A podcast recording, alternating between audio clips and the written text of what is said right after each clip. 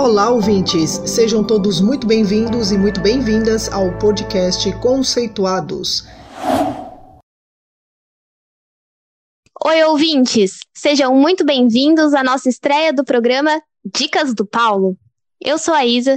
Esse programa é uma oportunidade de receber dicas sobre o uso de mapas conceituais e para dar essas dicas para gente, o professor Paulo Correia, coordenador do grupo de pesquisas Mapas Conceituais da USP, no nosso podcast. Se você não sabe quem é o professor Paulo, corre lá no nosso primeiro episódio para conhecer a nossa equipe. Oi, Paulo. Primeiramente, obrigada por aceitar ter um quadro dentro do nosso podcast com as dicas do Paulo. E para começar, como que a gente pode usar os mapas para aprender a aprender? Olá, Isabela, tudo jóia?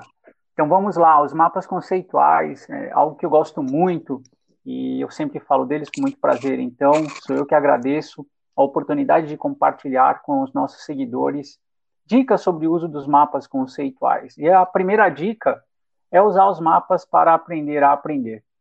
É, geralmente, Isabela, os mapas são utilizados para avaliar a aprendizagem dos alunos. E com isso, a gente simplesmente verifica se eles aprenderam aquilo que a gente espera que eles aprendam durante as nossas aulas. Raramente, porém, é, a gente usa os mapas para estimular a meta-aprendizagem, ou seja, o aprender a aprender. E para a gente conseguir fazer isso, é necessário que a gente considere que o mapa conceitual ele sempre é passível de revisão. Ou seja, eu sempre posso olhar um mapa que eu fiz há um tempo atrás, verificar se eu aprendi algo novo, se eu tenho correções a fazer no mapa, e com isso o mapa conceitual vai melhorando pouco a pouco, ele vai melhorando sempre ao longo do tempo, porque também a gente tem que lembrar o seguinte, né? Se os mapas conceituais representam um conhecimento e a gente está aprendendo o tempo todo, isso quer dizer que em algum tempo meus mapas conceituais vão ficar obsoletos, eles vão ficar desatualizados. Uhum. Então eu preciso revisar os meus mapas, verificar o quanto eu estou aprendendo ao longo do meu percurso de aprendizagem, e quando eu paro para pensar naquilo que eu aprendi, nas dificuldades que eu superei, eu começo a chegar perto deste aprender a aprender que os mapas conceituais permitem para a gente. Entendi. Então, é como quando a gente escreve um texto e, e, ao ler o texto a gente pensa, nossa, o que, que eu escrevi aqui eu faria tudo diferente. Ah, eu acho que é uma boa comparação. É, a gente pode pegar um texto, a gente sabe, por exemplo, que tem que escrever, sei lá, uma carta, ou tem que escrever uma proposta, ou tem que escrever um texto acadêmico, não importa. Então, geralmente, as primeiras versões, a gente vai colocando as ideias ali, elas ficam um pouco mal ajeitadas, a gente às vezes até perde um pouco a inspiração, só que em algum momento, né, quando você vai revisando, parece que tudo entra meio que no eixo, e de repente você consegue até encontrar outras formas de escrever as suas ideias que não haviam aparecido nas primeiras tentativas, né? Então, eu acho que se a gente for pensar nesse aprender a aprender, é, com o mapa conceitual, existe um primeiro esforço que é colocar as nossas ideias no mapa. Então, o mapa meio desajeitado ele vai ficando cada vez mais no eixo e cada vez mais ajeitado. E a partir desse instante entra esse refinamento, porque imagina que você está escrevendo lá seu texto e de uma semana para outra você aprendeu um montão de coisa que agora você quer acrescentar no texto. Então, esse acrescentar no texto é o que justifica você ir lá e mexer no seu texto, mesmo que ele já esteja bom. Então, a mesma coisa acontece com o mapa conceitual.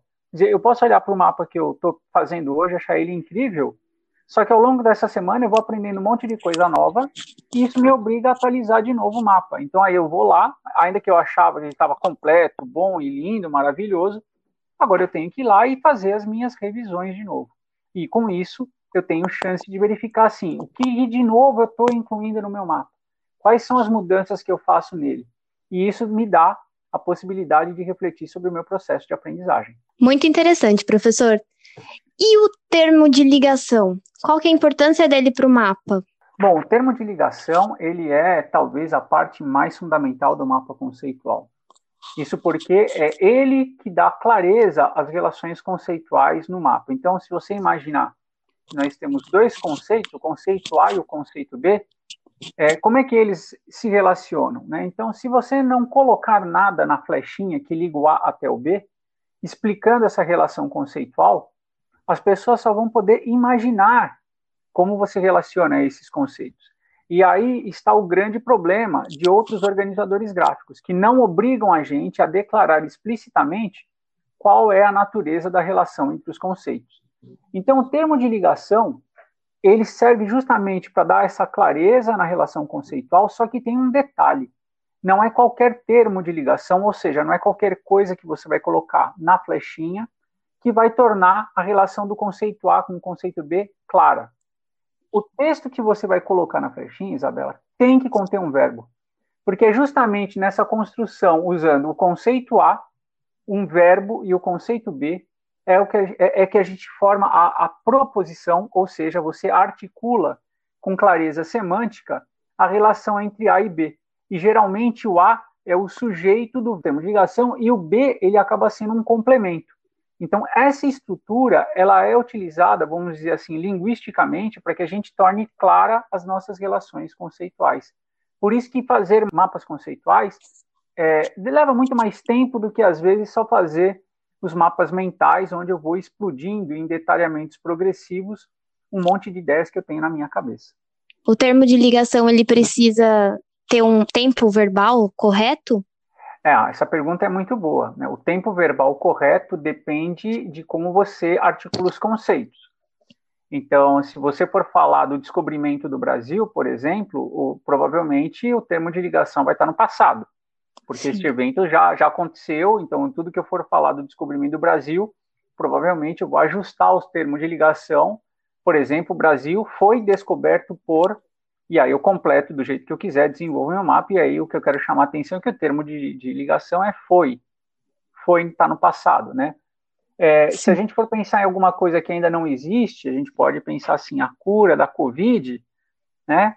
Será.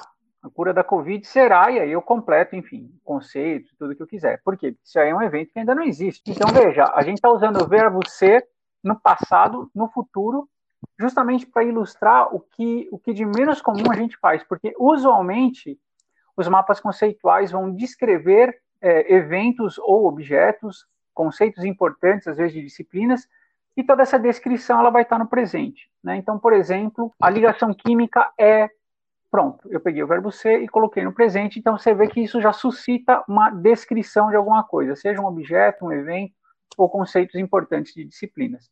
Então, assim, o tempo verbal depende da natureza da relação conceitual que eu vou trabalhar. E agora é muito importante notar que eu posso ajustar o tempo verbal justamente para deixar isso claro. Então não faz sentido dizer, por exemplo, o Brasil é descoberto por. Não, ele já foi. Sim. Então aí você tem que corrigir conceitualmente porque essa leitura não está adequada. Excelente, professor. Muito obrigada pelas dicas de hoje. Hoje nós aprendemos a importância do termo de ligação na construção de um mapa conceitual, o benefício de revisar constantemente o nosso mapa e como usar o nosso mapa para aprender a aprender. Paulo, obrigada pela sua participação hoje no programa Dicas do Paulo. Agora é só praticar, pessoal. Além do podcast, você pode encontrar informações sobre o nosso grupo de pesquisa e o conhecimento produzido nas nossas outras redes sociais, como o nosso canal do YouTube, Mapas Conceituais, e o nosso perfil no Instagram, Conceituais Mapas. Esperamos vocês por lá!